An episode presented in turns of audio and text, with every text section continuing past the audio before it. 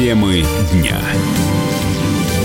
Вы слушаете радио «Комсомольская правда» в студии Игорь Измайлов. Владимир Путин пообщался с мамой гражданки Израиля Науму и Сахар. Ее ранее осудили в России на 7,5 лет.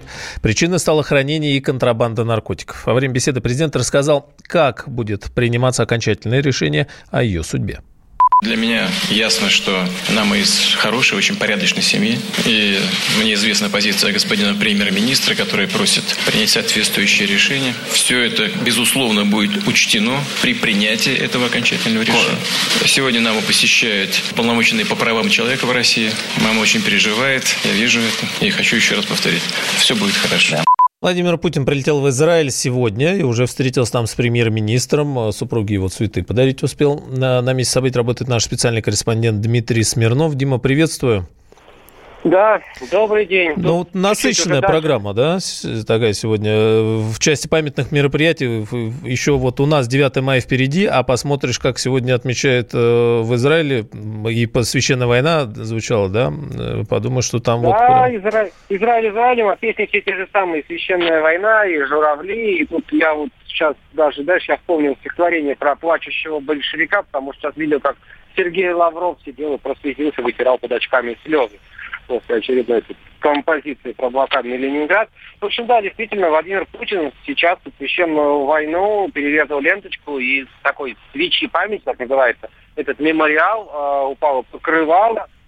Она выполнена действительно стояла в виде свечи. В одно время там будет иллюзия, что, значит, горит огонь внутри нее, а когда к ней приближается человек, так устроено, там датчики срабатывают, и внутри будет звучать тот самый знаменитый ленинградский метроном. Ну, то есть хорошо сделали, молодцы.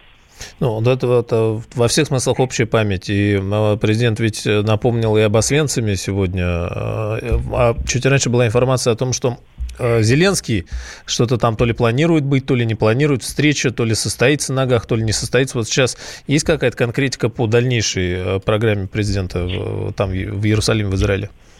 Ну, конкретика по программе нашего президента, она, конечно, есть. Сейчас вот идет церемония открытия этого мемориала. Потом э, лидеры поедут, Путин и Нетаньяху, на форум, посвященный как раз памяти Холокоста, приуроченный к 75-летию Освенцим. Освенцим здесь проходит сегодня такой красный нить. Это главная тема, собственно говоря, объединяющая всех э, собравшихся, более 40 лидеров стран. А, но, скорее всего, встречи с Зеленским не будет, потому что, ну, мы отсюда не особо следим за президентом Украины. У них там своя свадьба, а, но по информации, которую мы видели, что он отказался ехать на этот форум, там, по каким-то своим причинам, то есть, как бы, шанс встретиться с Путиным у него теперь нет. Ну, и официальных э, встреч вот только если на ногах с кем-то там и будет, да, так в, в, в рамках вот общих мероприятий. Ну, с кем-то пообщаются, пожмут руки, перекинутся парой фраз, там присядут, если надо, где-то там на кресло, да, ну, сам угу. видишь, такой плотнейший просто график, там, с ума сойти сегодня можно в Иерусалиме, конечно, от всего этого. На столько всего спрессовано в один день. Очень плотно, да. Спасибо. Специальный корреспондент «Комсомольской правды». Сегодня в Израиле работает Дмитрий Смирнов. Загрязнение природы наши сограждане, оказывается, считают угрозой страшнее терроризма. Так ответили 50, 48%, ну, почти половина опрошенных э, Левадой центром. А мировой терроризм, по данным этого исследования, стоит на втором месте. 42% респондентов считают это главной угрозой. Ну вот, фактически э, загрязнение природы, экологии и терроризм.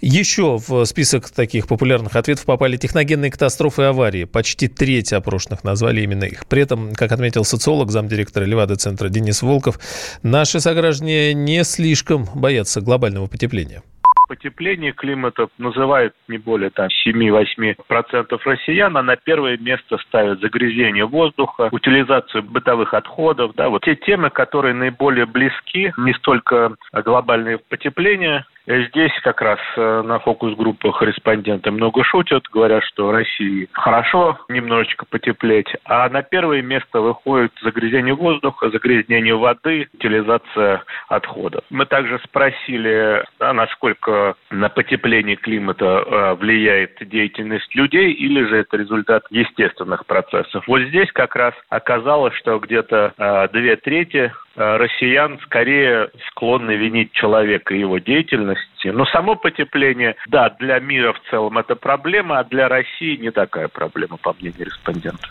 Ну а в числе других мировых угроз э, граждане России назвали распространение ядерного оружия, экономический кризис, эпидемии, хакерские атаки, нехватку продовольствия и так далее.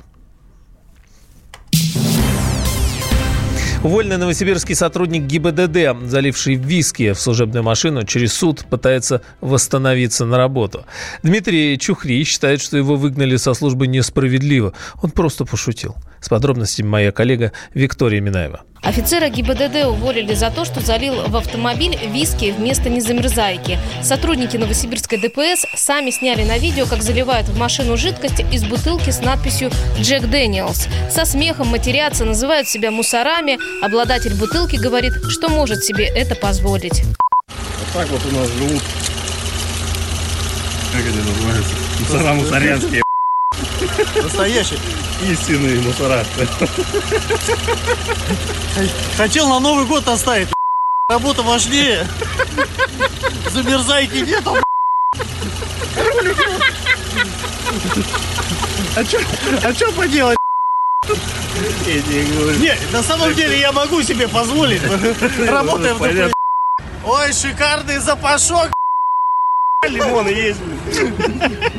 Видео снимали для себя, забросили в чат для друзей, но кто-то скопировал в соцсети. И вот уже экипаж ДПС прославился на всю Россию. В ролике лиц не видно, но командиры нашли старшего лейтенанта, который может себе позволить, и уволили его из-за проступка, порочащего честь сотрудника внутренних дел.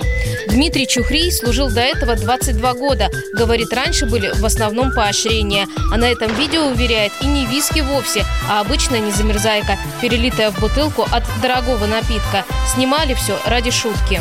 У меня 16 поощрений и всего три каких-то там незначительных замечания было и все такое. То есть я на хорошем счету на самом деле находился. Не все так плохо было.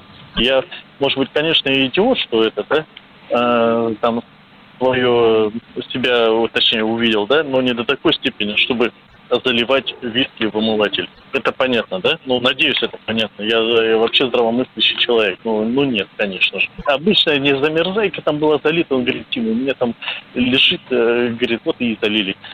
Посмеялись, да, по, и все, это должно было остаться в конечном итоге, ну, между нами. Уволенный офицер, возможно, попытается вернуться на службу через суд.